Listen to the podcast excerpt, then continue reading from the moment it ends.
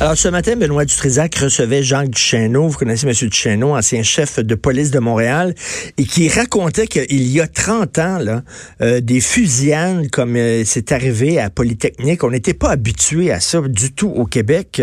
Euh, maintenant, malheureusement, il y a eu Dawson, il y a eu Concordia. On se rappelle Valérie Fabricant qui avait tué des professeurs en Concordia.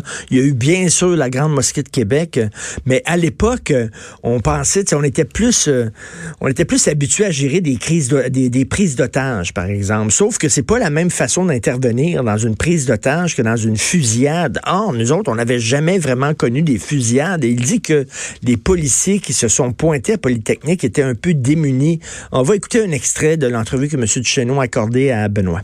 Ce qu'on a appris de nos erreurs, il y a des erreurs qui ont été faites euh, le soir euh, de, du 6 décembre 89. Lesquelles? Ben, parce qu'on on avait eu un appel qui disait qu'il y avait une prise d'otage. Or, dans un cas de prise d'otage, la technique policière, c'est de toujours prendre du temps. Parce que le temps joue toujours en faveur. Si la personne avait à tuer, elle l'aurait fait dès les premiers instants. Donc, hmm.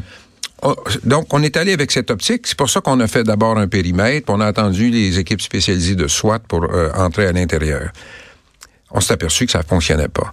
En 91, quand il est arrivé Concordia, on avait appris et les policiers ont servi de bouclier humain pour faire sortir les gens. Ça, c'était fabricant?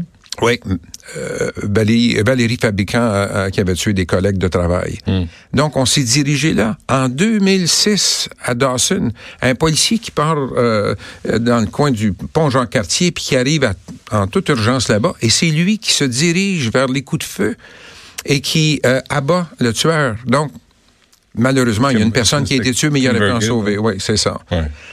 Alors, vraiment, ça a changé la, façon de faire des policiers à Montréal. Oui, puis la formation de nos policiers est différente maintenant. Quand il y a ah des coups de feu, on se dirige vers les coups de feu et non pas en faisant un périmètre comme on faisait à l'époque. Hmm.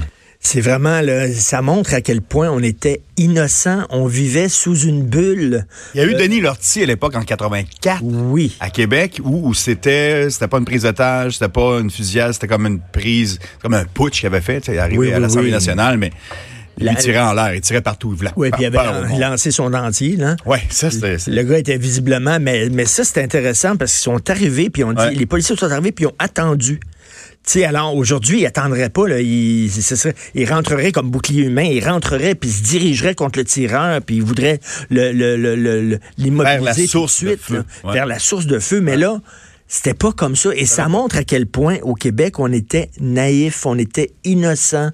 On est gentil au Québec, on est doux, on est fin. Vraiment, ce genre d'affaires-là peut pas arriver chez nous. Mais là, on se rend compte que le Québec, on vit pas sous une bulle, on vit sur la planète et que les, les problèmes qui affectent la planète nous affectent aussi. Il y a eu euh, des...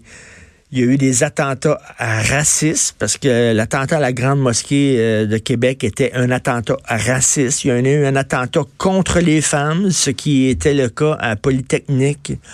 Et là, on se rend compte, je reviens toujours là-dessus, la fin de l'innocence, la toune, la, toune de Don Henley, The End of the Innocence, c'est vraiment ça. C'est que là, on s'est rendu compte que, OK, nous autres aussi, on a des problèmes sociaux importants et il faut y faire face. Et je reviens là-dessus, là, sur le combat féministe. Je me ferai peut-être pas des amis, mais je trouve que au cours des dernières années, on a des combats féministes qui ne m'apparaissent pas, moi, comme étant extrêmement important, qui m'apparaissent, moi, comme étant accessoires. Tu sais, la langue française, la langue inclusive, et puis la parité partout, puis voir le, nombre de livres qui a été publiés cette année au Québec, combien de nombre de livres a été publiés euh, par des hommes, combien par des femmes. Je trouve qu'il y a des problèmes pas mal plus urgents. Et j'aimerais que nos féministes en Occident, au Canada, au Québec, soient plus solidaires envers les femmes qui, parce qu'on parle de patriarcat au Québec, puis correct, là, correct. Mais je m'excuse, mais il y a des sociétés pas mal plus patriarcales.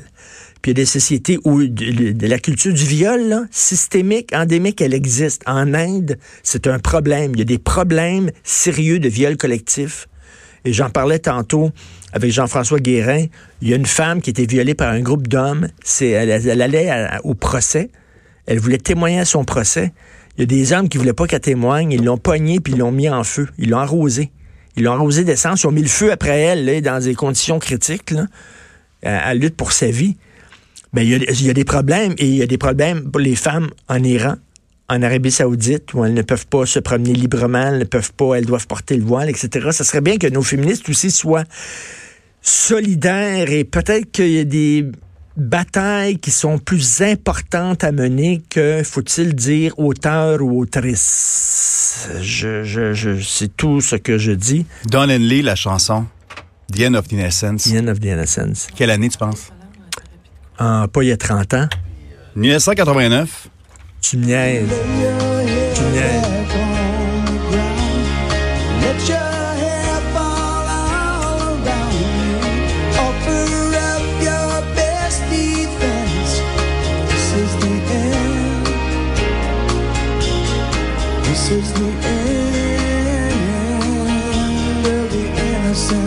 Des événements mondiaux euh, qui l'ont touché, lui, euh, pour écrire ça. En fait, c'est une chanson de Bruce, euh, Bruce Hornsby qui a ah été chantée par Don Henley. Ah, quelle belle chanson, c'est vraiment particulier. Oui, vraiment, 89, je regarde la, 89 aussi, parce que c'était la fin de l'innocence au Québec. Merci beaucoup, Fred. Vous écoutez Politiquement Incorrect.